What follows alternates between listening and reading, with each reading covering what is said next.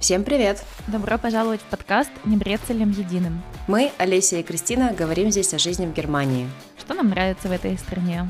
Вещи, которые нас здесь раздражают. И что нас удивило при переезде сюда?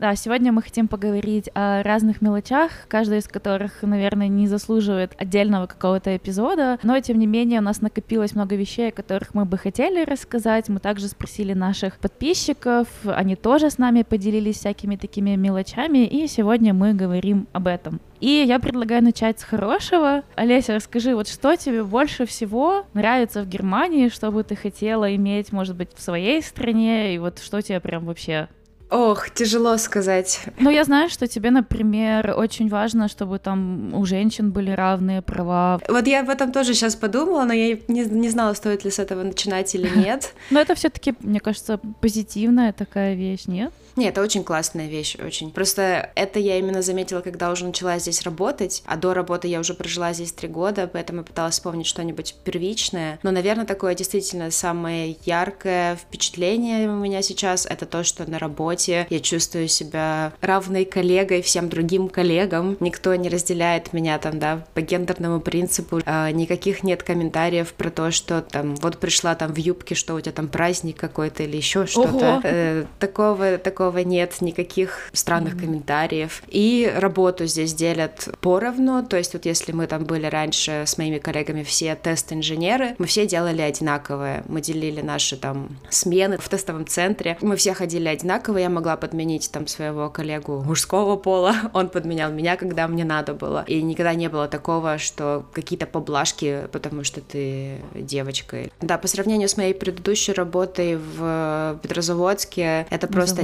небо и земля. Да, на заводе. На заводе это вообще... очень любит этот факт, что ты работала на заводе. Говорит, в каждом подкасте об этом упоминаете. Это, да, сильное впечатление у меня оставило. И хорошие, и плохие, то есть там, да, всякого было. Но действительно, то есть там проявлялся сексизм, как мы уже, по-моему, обсуждали в одном из эпизодов. И в Германии я еще ни разу этого не замечала. Очень приятно здесь работать. Прям классно быть девочкой-инженером в Германии. Ей. Хорошо, расскажи теперь ты, что у тебя, какое у тебя самое главное впечатление от Германии? Ты тем более такой опытный иммигрант, иммигрантка. А у меня самое, наверное, такое из ну, простых таких вещей, что мне очень нравится, это велосипед. Я его купила в первую неделю своего переезда, я вот с него не слезаю вообще. Мне прям настолько... Я, я раньше думала, что все будут на велосипедах ездить, но у меня много друзей почему-то не ездят, и я не понимаю, почему. Это такая крутая штука, ты ни от кого не зависишь вообще, ты всегда доедешь, даже если тебе там час надо крутить педали, но ты доедешь, и вот это ощущение свободы, тебе не нужно сдавать на права какие-то, какие-то тесты сдавать. То есть ты просто едешь и включаешь подкаст какой-то. Это прям мне очень нравится. Мне кажется, супер экологично, полезно для здоровья. Если много велосипедистов, то это повышает уровень безопасности, потому что скорости совсем не те. И так далее, и так далее. Думаю, еще грех не ездить в Мюнхене, потому что он еще такой плоский, и мне кажется, из любого, из любой точки города в другую можно доехать и особо не вспотеть. Ну и да. инфраструктуру, конечно, не стоит забывать. То есть здесь велодорожек много километров. Я не помню, какое место Мюнхен занимает в Европе по количеству велодорожек, но там одно из первых, угу. если я правильно помню. Да, и вообще Германия довольно велодружелюбная страна, то есть практически во всех городах так или иначе. Каких-то больше, в каких-то меньше, конечно, но в целом, да, довольно дружелюбная к велосипедистам страна. Но в целом транспортная система, конечно, оставляет вопросики. У нее есть и плюсы, и минусы. Вот мы поспрашивали у наших подписчиков, кто-то говорил, что она очень классная, потому что есть синхронизация с Google Maps, ты всегда можешь спланировать свой маршрут, ты знаешь, когда приедет автобус, поезд, э, метро и так далее. Их очень много, этих поездов, и это, конечно, большой плюс. Но минус в том, что они почему-то постоянно опаздывают, если их вообще не отменяют, что тоже, к сожалению, случается очень часто. Ну, я не сказала бы про метро. Метро, конечно, бывает период... ну как, мне кажется, редко бывает такое. Реже, и да. бывает да, чаще, реже. да, чаще, может быть, из-за страйков, то есть когда там люди, работники метро устраивают страйки за свои права. А, скорее тут вопрос еще к немецким железным дорогам. Вот там-то вообще. Я смотрела, у них была какая-то статистика, у них там больше 50%, по-моему, 65% рейсов опаздывает в течение года. То есть они просто, просто не приходят вовремя. У нас однажды поезд уехал на час раньше.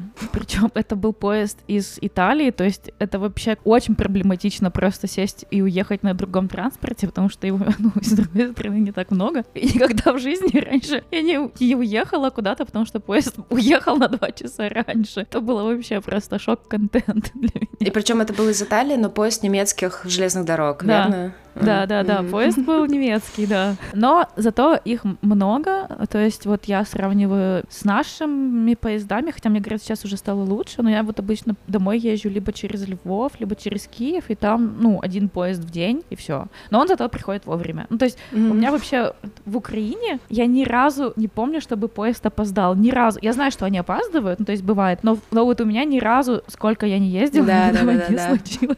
У меня такого тоже в жизни не случалось до знакомства с Германией. А здесь, да, постоянно там что-то, хоп, один поезд отменился, или бывает прям несколько поездов подряд, и тебе говорят, да садись на какой-нибудь уже с этим билетом и едь. Но зато было отмечено тоже нашими слушателями, что водители автобусов, например, здесь очень опрятно выглядят. Они всегда так в такой своей водительской форме сидят. Они немножко перегорожены окошечком, видимо, чтобы особо не разговаривать с людьми. Но они всегда так выглядят очень интеллигентно. Да, и вообще люди ведут себя довольно вежливо в транспорте в основном, что тоже приятно. Еще забавно, кстати, что очень мало контролеров. Ты можешь месяцами кататься без билета, и никто тебя не проверит. Особенно в трамваях. Кстати, в трамваях я вообще за 8 лет, наверное, один раз видела контролера, проверяющего билет. В Мюнхене, да, но вот в Берлине, я в Берлине не жила никогда, но я тогда путешествовала много раз, и каждый раз, когда я приезжала, я ловила контролеров. То есть В трамвае? прям- Нет, нет, нет, просто в транспорте. А. Не знаю, в трамвае или не помню, но вот я помню, что поймала себя на мысли, что меня вот в Берлине всегда проверяют билет. В Мюнхене, да, действительно, Хм. могут вообще никогда не проверять, и все ок. Я помню Да. свой первый день в Мюнхене, когда я приехала и ходила смотреть квартиры. Я захожу в метро, спускаюсь, спускаюсь, спускаюсь. Хоп, и платформа. Нету никаких заграждений, никаких рамок железных проверяющих, ничего там, никакая бабушка-контролерша не стоит, не кричит тебе, куда ты пошла. И я думаю, а, а- а где, а где билеты покупать? Мне пришлось спросить какую-то женщину. Она меня прям чуть ли не за руку взяла, отвела к автоматам, показала, что мне нужно выбрать и купить. Да. Чудеса, все на доверие. Вот ты сказала про квартиры, про поиск квартиры. Вот это один из минусов, которые мы сегодня хотели упомянуть, но тут так- такая ремарочка, что это скорее относится к большим городам, потому что я слышала, что в маленьких городах ситуация гораздо легче и проще. А Вот в Мюнхене большая-большая проблема с жильем. Я знаю, что и в Берлине такая же проблема. Цены очень высокие, жилья очень мало. Люди могут э, годами искать жилье, то есть они живут там в каких-то временных квартирах, на короткий срок снимают и не могут найти долгосрочное жилье. Большой конкурс на квартиры, то есть ты можешь прийти на просмотр, там будет 100 человек, и это не преувеличение. И действительно очень сложно найти здесь жилье. Это, конечно, огромный минус. Да еще самое дурацкое, что нужно принести просто невероятную стопку документов на каждое посещение квартиры, собрать там свою бумажку, вот этот, как это называется, как твоя кредитная история или как кредитоспособность, и везде заполнить отдельно вот это заявление про себя, как тебя зовут, сколько ты зарабатываешь, кем ты работаешь. Это просто какой-то квест. И реально вот какие-то танцы с бумном надо про- проводить, чтобы получить квартиру. Да. И вообще здесь бюрократия очень тяжелая, сложная, и многие тоже, когда с ней сталкиваются, конечно, очень сильно удивляются, испытывают шок, ну, потом закатывают рукава и делают то, что надо сделать, да, но в целом здесь с бюрократией, да, тяжело. Я знаю, что они вроде как упр- упрощают периодически, то есть они какие-то законы принимают, но все равно очень тяжелые какие-то процессы. Иногда документы там они отправляют в Берлин, то есть ты еще ждешь, пока они туда отправят, сюда отправят. И, в общем, да, у каждого своя история. Больше чем уверена, что у каждого есть что рассказать по поводу бюрократии немецкой. Да, все, мне кажется, иммигранты в Германии просто прошли через этот ад получения виз, продления виз, что там еще, зарегистрироваться в новой квартире, перерегистрироваться, зарегистрировать автомобиль, все ПМЖ вот эти... получить. Это кошмар. Это сейчас, мне кажется, когда мы приехали, ситуация была уже довольно напряженная. А сейчас просто читаешь там чатики, группы в Фейсбуке, там люди просто даже не могут получить вот эту бумажку, которая называется фикцион. То есть это просто такая бумажка, как, когда ты ожидаешь нормальную визу, да, или свой нормальный ПМЖ. А это такой вот, все говорят, ей потереться, наверное, просто можно. Но это просто, чтобы тебя не выгнали из страны. Да, это подтверждение того, что ты ожидаешь документы, и что ты находишься в стране легально, просто она, ну, как бы мало что дает, в том смысле, что сложно с ней путешествовать и так далее.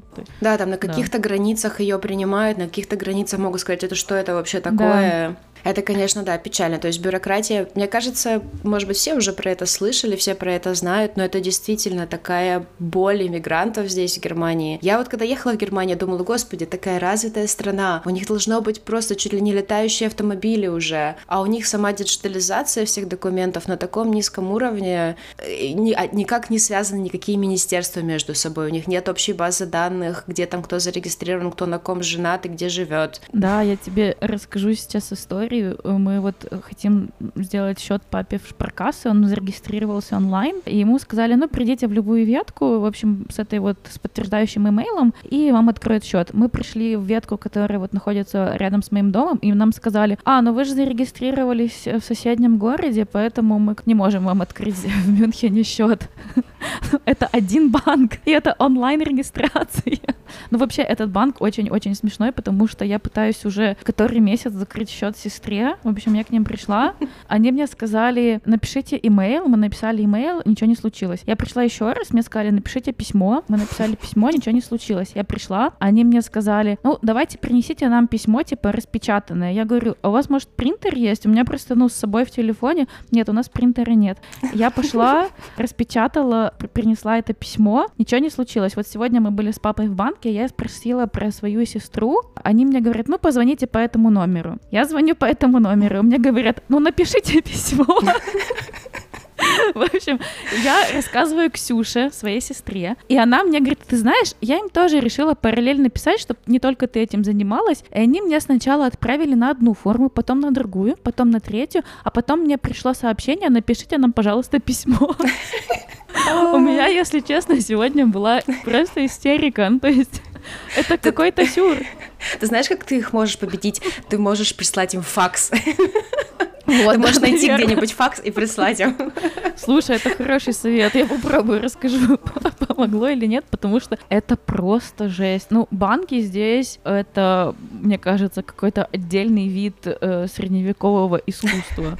Просто, да. И у них до сих пор много мест, где нельзя платить картой, либо они принимают только особенную карту, которую там не каждый банк тебе сделает. Вот у меня, например, нет такой карты. И когда ты приезжаешь в любой любую другую европейскую страну и можешь 60 центов оплатить картой, ты такой, вау.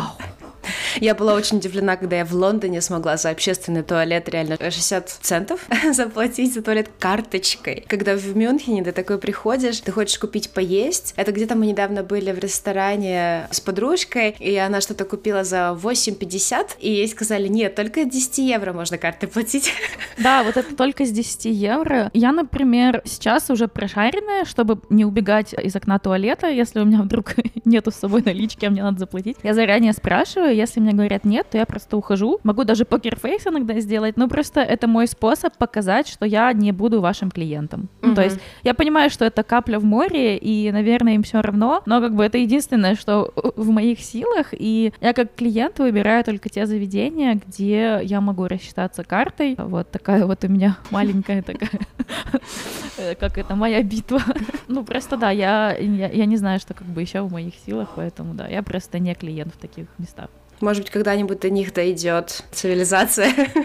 Да даже банковские еще приложения у них. Э, мне кажется, у Deutsche Bank приложение появилось, наверное, года три назад. То есть вот я жила тут сколько лет до этого без приложений. Просто, да, я, я просто молчу и не буду много говорить, но у нас как бы есть Диа, в которой просто есть все. И мне кажется, что в этом плане, конечно, Украина очень прогрессивная, и, наверное, это происходит, к сожалению, за счет охраны данных, то есть э, я не знаю, насколько там они хорошо mm. охраняются, но да, это настолько вот бы как бы когда в твоей стране вообще настолько хорошо все оцифровано, и здесь прям это очень контрастно. То есть если бы у нас была бы бюрократия на, на другом уровне, может быть, я бы так и не реагировала, но у нас просто прям это супер вперед ушло. И да, это хорошее замечание по поводу защиты данных, потому что, мне кажется, да, Германия очень сильно тормозит именно вот эти законы, которые по природе своей хорошие законы, то есть поэтому некоторые там, да, министерства не обмениваются данными между собой, потому что нельзя, потому что они должны получить твое письменное согласие, что ты разрешаешь обработку своих данных. И везде, где ты регистрируешься, банки, я не знаю, э, страховка медицинская, ты везде подписываешь, что да, я разрешаю вам использовать мои данные, но они не имеют права их распространять дальше.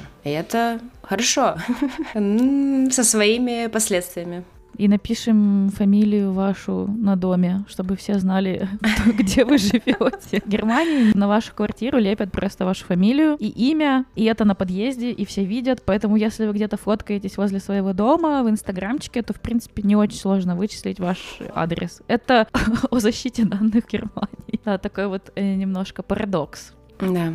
Я, кстати, еще вот недавно разговаривала со своей подружкой из Финляндии, она нам тоже писала недавно, и она тоже очень жаловалась на бюрократию. Они переехали там буквально почти год назад, и тоже они месяцами ждут свои визы, свои виды на жительство, вот. И мне кажется, особенно в первые года своей миграции, мне кажется, ты чувствуешь себя таким маленьким человеком, что ты там на птичьих правах с этой визой, которую нужно тебе менять каждый год, или там сначала пол, через полгода, потом через год, и это дает тебе такое чувство неуверенности, уверенности в себе, что, блин, даже неприятно. Да, это очень неприятно, я согласна. Вот. Ну давай, может, что-нибудь еще хорошенького расскажем. Да, Все-таки мы живем в Германии, и, например, я очень рада, что я живу в Германии. У меня были, конечно, свои сомнения в какие-то моменты, но сейчас я понимаю, что это пока что для меня лучшая страна, где я могу жить, работать. Я вот подписана на девочек из подкаста «Мама, я в Европе», и там вот Даша, Даша спрашивала недавно, вообще, вот в какой стране очень много иммигрантов, где им хорошо живется? Я такая, ну, Германия же. И это действительно так, здесь очень много приехавших людей, и это плюс для приехавших, потому что можно легко найти людей с такими же проблемами, с такими же взглядами на мир и так далее. И, в принципе, легче жить в стране, в которой есть э, разнообразие культур и высокий уровень уровень толерантности. Вот это то, что я тоже хотела записать в плюс, что здесь я очень часто вижу однополые пары, которые просто идут, держатся за руку, там э, видно, что они там улыбаются друг другу, и это очень классно, потому что это тако, такая человеческая штука, да, вот просто пройтись там с твоим близким человеком там вечером по парку и чувствовать себя свободно, и мне кажется, это вообще такой классный плюс, и это для меня тоже огромное значение имеет. Ну да, мне кажется, еще в больших городах очень много вот людей из разных культур, людей из разных субкультур, mm-hmm. различных и религиозных направлений. Одеваются все по-разному. Мне кажется, Германия настолько развивает, может быть, конечно, не во всех, но я за себя говорю сейчас, во мне настолько развила толерантность и принятие разных людей, что ты действительно через какое-то время перестаешь обращать внимание даже, да, как бы человек не был одет, какого цвета бы не были у него волосы, вообще, как он выглядит, неважно на самом деле. Да, да, это реально классно. И мне сестра тоже говорила, ее дети ходили здесь э, в школу полгода, и она говорит, боже, как классно, что они, у них в классе очень много разных деток из разных стран, что они могут с ними пообщаться. Это прям очень классный опыт для детей тоже. Я помню, мы когда ходили как раз вот с Ксюшей и с детьми в школу, и когда нас принимала там директриса, приходила учительница знакомиться, настолько они принимающие люди, настолько они сразу всем готовы были помочь, давайте обсудим, что да как, когда дети могут начать ходить, в какой класс их писать, а пойдемте сразу познакомим. И просто, несмотря на то, что там есть какой-то языковой барьер, они все равно сразу нашли э, русско- или украиноговорящих детей, познакомили, сказали, вот, будете там это, менторами помогать. Да, да, да.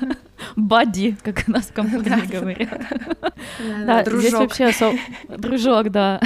Да, здесь вообще к детям, конечно, очень особое отношение. Они могут кричать, пищать, шуметь, и никто не имеет права им что-то сказать. В Германии есть тихий час, то есть зависит от э, земли и зависит от даже дома, то есть у каждого дома есть свои правила, но в среднем после 10 часов не разрешено шуметь, но к детям не применяются такие жесткие правила, то есть если ребенок там капризничает или еще что-то, то соседям не поможет вызвать полицию, потому что полиция скажет, ну, это же ребенок, угу. вот, и им разрешено больше немножко. Тихий час мне в целом нравится, мне кажется, это плюс, потому что вы как это уважительное отношение к твоим соседям и так далее, но здесь есть странные правила, например, после 6 часов вечера нельзя делать ремонтные работы, то есть, условно, если вы переехали в новую квартиру, которую в Германии чаще всего сдают без мебели, и вам нужно икеевскую мебель собрать, mm-hmm. у вас есть время только после работы. Но вы не можете там условно с 6 до 10 часов вечера это делать, потому что это уже считается ремонтный шум, и вот это для меня было такое капец. Ну, а, а где,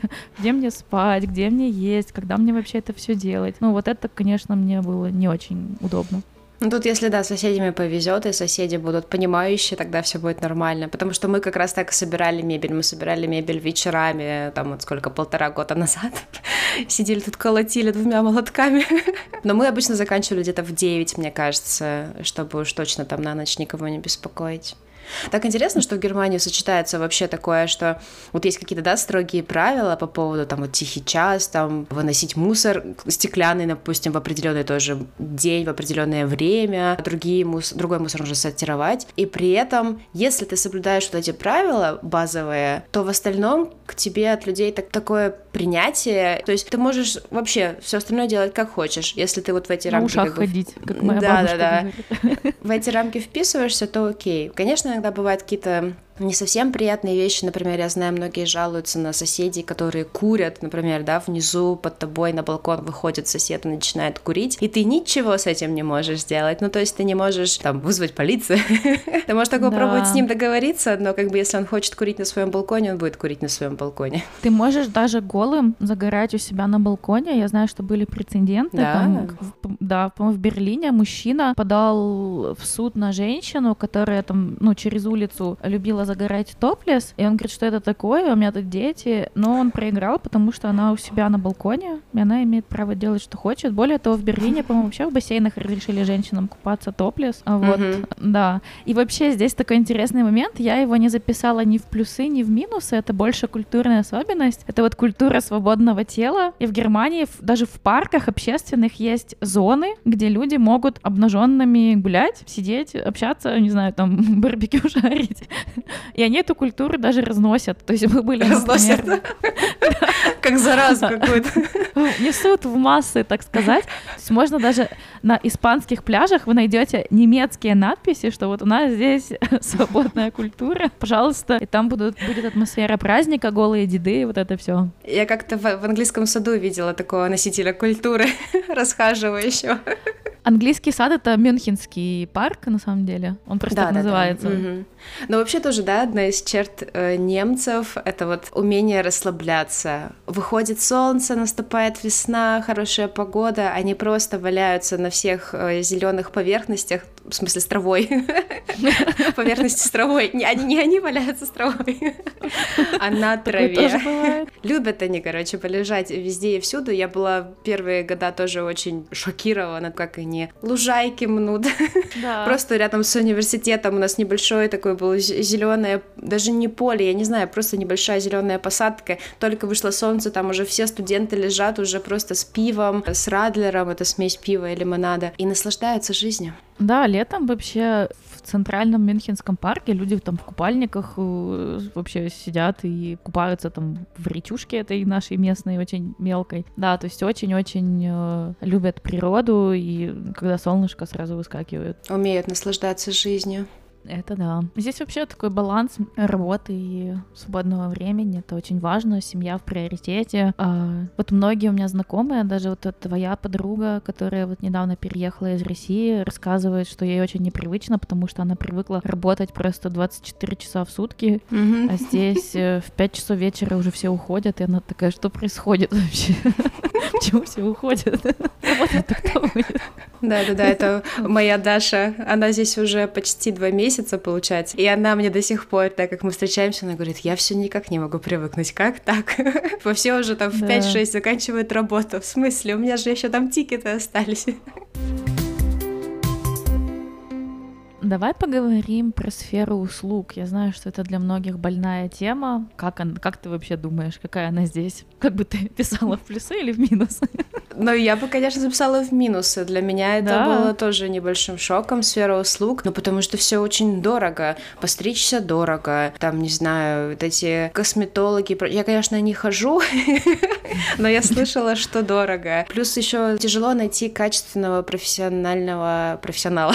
Но мне кажется, что то, что это дорого, это плюс, потому что это означает, что здесь сотрудники сферы услуг тоже защищены, они получают достойную зарплату, тоже там идут в отпуск и так далее, и так далее. То есть в целом, как бы Ну то, да. что услуга стоит своих денег, это, наверное, больше для меня плюс. Ну, то есть, конечно, я бы предпочитала платить меньше, но как бы на другом масштабе это плюс. Но про качество я с тобой согласна, что, да, такие цены не всегда гарантируют качество. И Да. вот это обидно. Ну, то есть, я думаю, люди готовы заплатить там деньги за хорошую стрижку, за хорошего косметолога, за хороший массаж. Но, да, часто, к сожалению, так не происходит. Например, здесь вот массажные кабинеты, очень многие жалуются, что ты как бы лежишь, и ты шторкой отгорожен, и ты слышишь другого человека, который там стонет от массажа.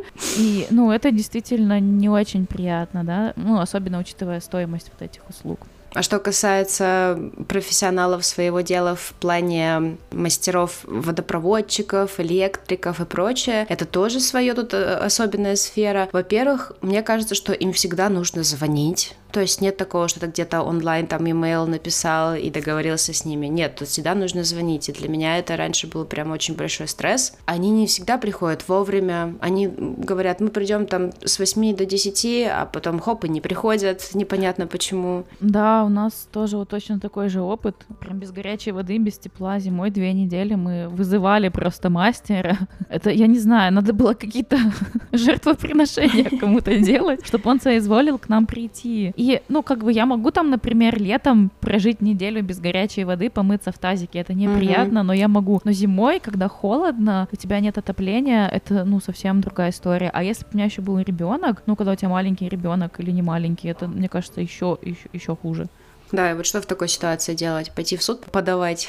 Более того, мы звонили хозяину квартиры, и они довольно быстро отвечают, они адекватные ребята, но они тоже ничего не могут сделать. То есть у них то же самое, они звонят мастеру, и он им говорит то же самое, я приду, и он не приходит. Я, кстати, еще удивилась, что у меня соседка наша немка тоже мне жаловалась на то, что она хотела починить свою кофемашину, но для этого ей нужно было позвонить в фирму, от которой она купила кофемашину, договориться с ними.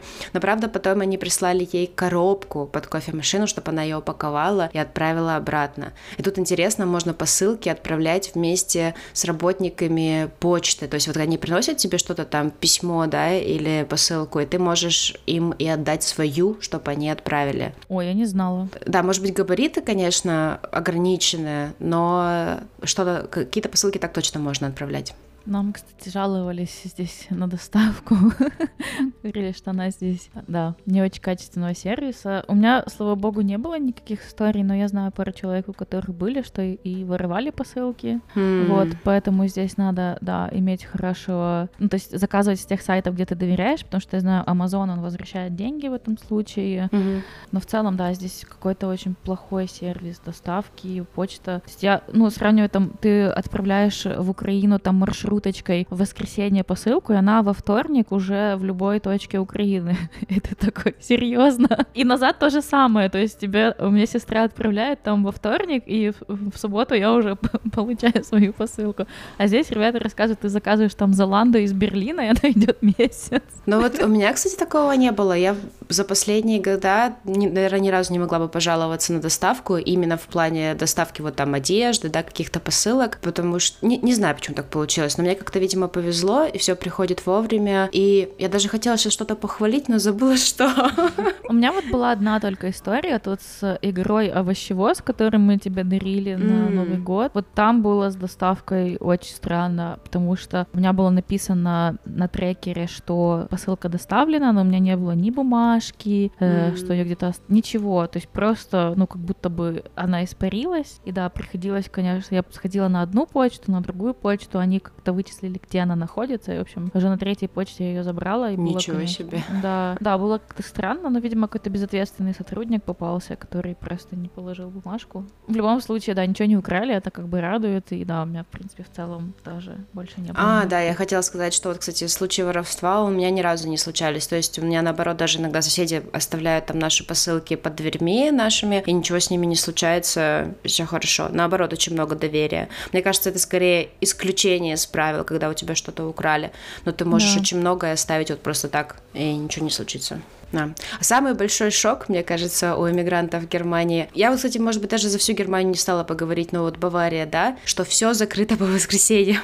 Потому что, мне кажется, это зависит от земли. Я не помню, как в других землях. Мне кажется, даже в Берлине что-то было открыто в воскресенье. А вот в Мюнхене это кошмар какой-то. У меня когда кто-то раньше в гости приезжал, я говорю, так, в воскресенье все закрыто. И потом в воскресенье кто-нибудь, а пойдемте, может, купим продуктов или купим какую-нибудь одежду, давайте там какой-нибудь, там, не знаю, Зару зайдем. Нет, все закрыто, я же сказала. Ой. Да, это очень неудобно. Как бы с одной стороны, это здорово, что все отдыхают. Ну, не все, потому что все равно метро как бы работает. А здорово, что есть такой семейный день. Но с другой стороны, если ты работаешь 5 дней в неделю, ты в субботу там квартиру убираешь, делаешь какие-то домашние дела. И вот я, например, любила в воскресенье походить по магазинам, потому что это я чувствую, что я отдохнула, да. вот я набралась сил, и я в воскресенье уже могу выйти. А здесь в субботу в центре города просто невозможно ходить по магазинам, потому что все идут покупать что-то. То есть просто вот эти толпы людей, это, ну, очень некомфортно. Я поэтому перестала ходить по магазинам, я все заказываю онлайн.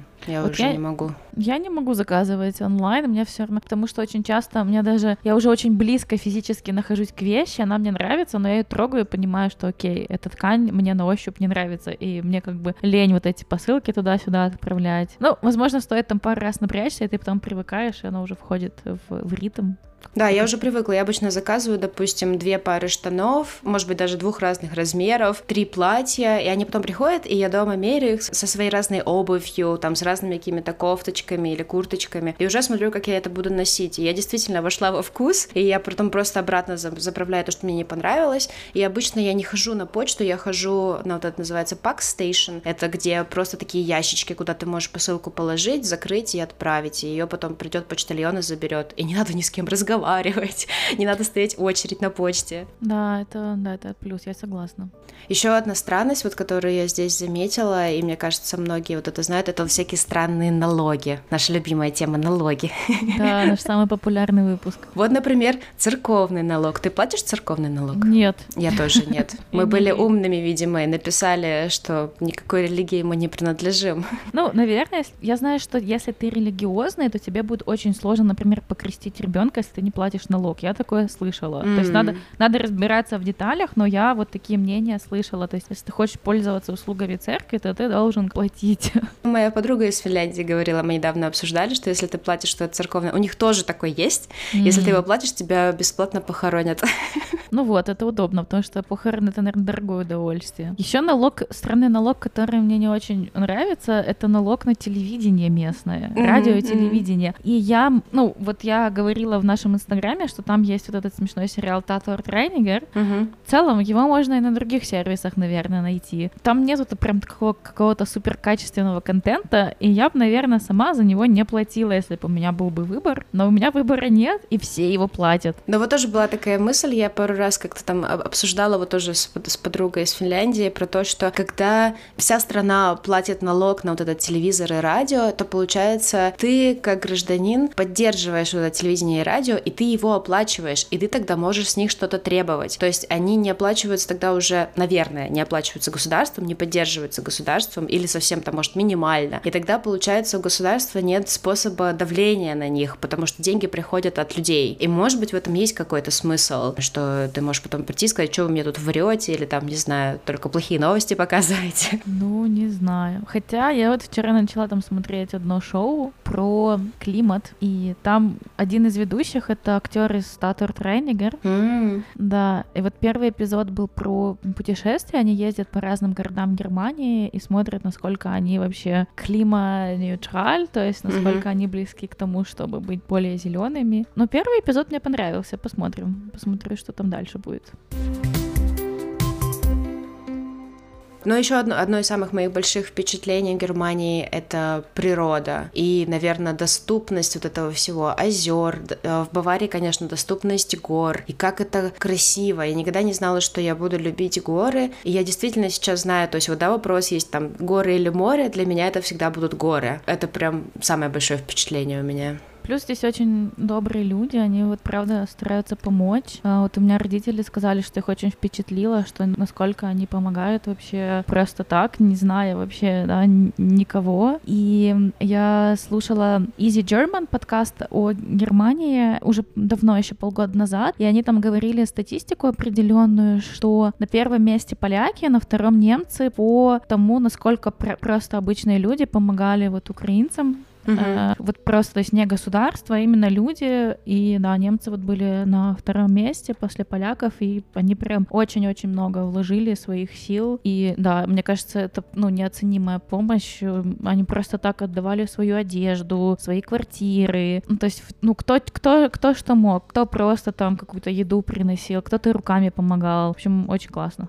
Да, они еще зашли в это с системной стороны, то есть с государственной. Они сразу быстренько ввели какие-то законы поддерживающие, да, что можно было получить там вот этот 24 параграф, по которому можно жить. Они сразу постарались организовать э, денежную поддержку, то есть прям официальную от государства, кому что, какое пособие выдавать и как. Конечно, там не без своих скачков, то есть, да, какие-то были проблемы, но все равно они начали это делать сразу, и они стали подходить этого тоже сразу с и сверху, и снизу, то есть как и обычные люди, так и со стороны системы. Да, я помню, вот у моих родителей был прикрепленный сотрудник социального вот этого социаламт, и там, короче, как, если у тебя есть какой-то доход из Украины, ты обязан о нем сказать. И мы приходили, говорили, что вот там маме пришли какие-то больничные, еще что-то, значит, тогда работала в Украине, и мы говорим, ну, выйдите нам, он говорит, а вам хватит денег? Мы такие, ну, наверное, он такой, вам точно хватит? Мы такие, ну, наверное, он такой, нет, вам не хватит, я не буду у вас ничего списывать, типа, эти там 200 евро ничего не решают. В общем, да, он прям настаивал настаивал, чтобы мы ничего не возвращали. И я ему потом уже, когда родители нашли работу, еще писала имейл про эти деньги, спрашивала, он сказал, что не-не, типа все, все ок. Да, мне поэтому было немножко странно читать один из комментариев, который нам пришел про то, что там немцы недружелюбные и вообще негативные. Конечно, люди бывают разные, люди бывают еще в разном настроении, да, когда попадаются. Но я бы никогда бы не сказала, что в общей массе немцы недружелюбные или негативные. Наоборот, мне кажется, вот действительно, они на улице всегда помогут. Если ты стоишь еще, знаешь, с карты такой, господи, куда мне пойти, к тебе обязательно кто-нибудь подойдет и спросит вам помочь. Да. Они не пройдут мимо беды, мимо проблемы, то есть тут всегда кого-то выкрикивают, там, если что-то там, кто-то уронил, или если что-то происходит, то есть обязательно вмешаются. Я помню, я с велосипеда вот упала, я как-то тоже mm-hmm. упоминала, в меня там сзади врезался дяденька, я упала очень нехорошо, и остановился, или кто-то, по-моему, девушка остановилась, еще одна, она стала нам сразу там, давайте обменяйтесь телефонами, запишите вот у кого там какая страховка, нет, не надо брать на себя вину, я такая, ой, это, наверное, я виновата, она такая, так, не надо, mm-hmm. запиши вот его телефон того, кто на тебя наехал, если что, позвонишь потом страховке, вот и скажешь, скажешь его номер телефона. Я была очень впечатлена помощью. Да, да, да, я согласна. У меня тоже очень хороший опыт в плане помощи. Ну да, как ты говоришь, что у всех опыт разный. Возможно, действительно, э, человеку, который нам это написал, у нее, наверное, свой опыт, и очень жаль, что вот у нее такой. Надеемся, что он улучшится со временем. Да.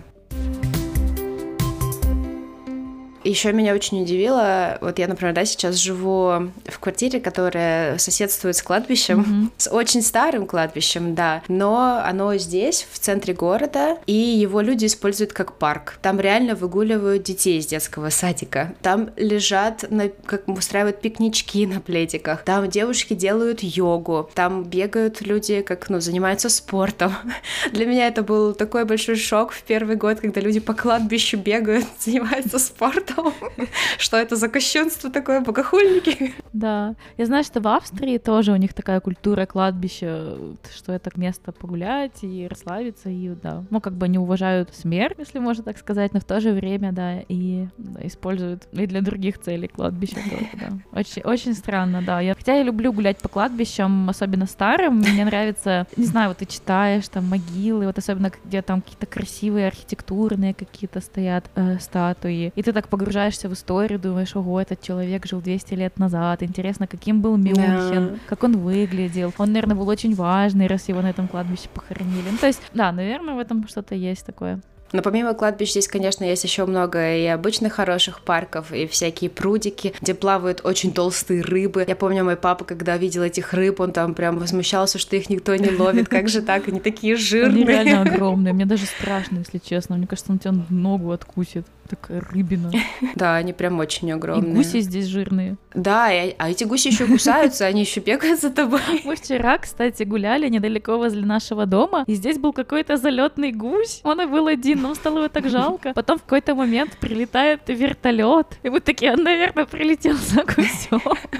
На самом деле нет, просто, да, в Германии вот еще очень распространены вертолеты, как скорая помощь. Опять-таки, из-за близости гор здесь скорая помощь может прилетать за вами на вертолете, если вы там подвернули ногу и так далее. То есть э, вот это тоже очень круто, что здесь скорая очень быстро приезжает. Ну, еще возвращаясь быстренько да, к паркам, да. тоже хотела упомянуть, что мне всегда тут... Я всегда удивляюсь, а мой муж вообще очень радуется, когда видит белок. О. Я удивляюсь, когда вижу лебедей в парках, и иногда пробегают какие-то залетные кролики, просто внезапно. Кроликов здесь много, их просто, ну, сложно увидеть, потому что они вечером в основном бегают, они боятся. Мы видели один раз куницу, мы прям вообще обалдели. Ну и ежик ежиков, да, здесь очень много. Здесь, да, парки прикольные. Да, кстати, а сейчас да. все будет э, заполнено утятами, это прям супер милота. Они очень милые, их очень много всегда и весной, когда все цветет, эти пушистенькие утята бегают. Это прям супер классно. Да, и рядом много спортивных немцев и немок, которые все тут занимаются йогой, бегом, играют в настольный теннис, потому что здесь есть, кстати, свободные столики, о чем нам тоже, кстати, одна из наших слушательниц напомнила, про то, что здесь можно прийти со своими ракетками и просто поиграть на этих столиках. Мне нравится, что немцы любят спорт и вообще, да, до глубокой старости остаются в хорошей физической форме. Классно. У нас еще было несколько комментариев о еде. Uh, у нас был выпуск отдельный про немецкую еду. Вот, мы там тоже какие-то моменты закрыли, о которых нам писали наши слушатели, поэтому, если вам интересно, идите слушайте выпуск о еде в Германии. Ну что, наш выпуск подходит к концу. Дайте нам знать, вам было интересно или нет, потому что у нас, мне кажется, таких мелочей еще на выпуска 3 точно наберется. Вот, если вам нравится, то дайте нам знать. Можете оставлять свои комментарии в Spotify, либо в нашем инстаграме, не нижнее подчеркивание брецелем, нижнее подчеркивание единым. Мы его используем как инструмент обратной связи. Да, всем спасибо, кто нас сегодня послушал. До новых встреч. Пока.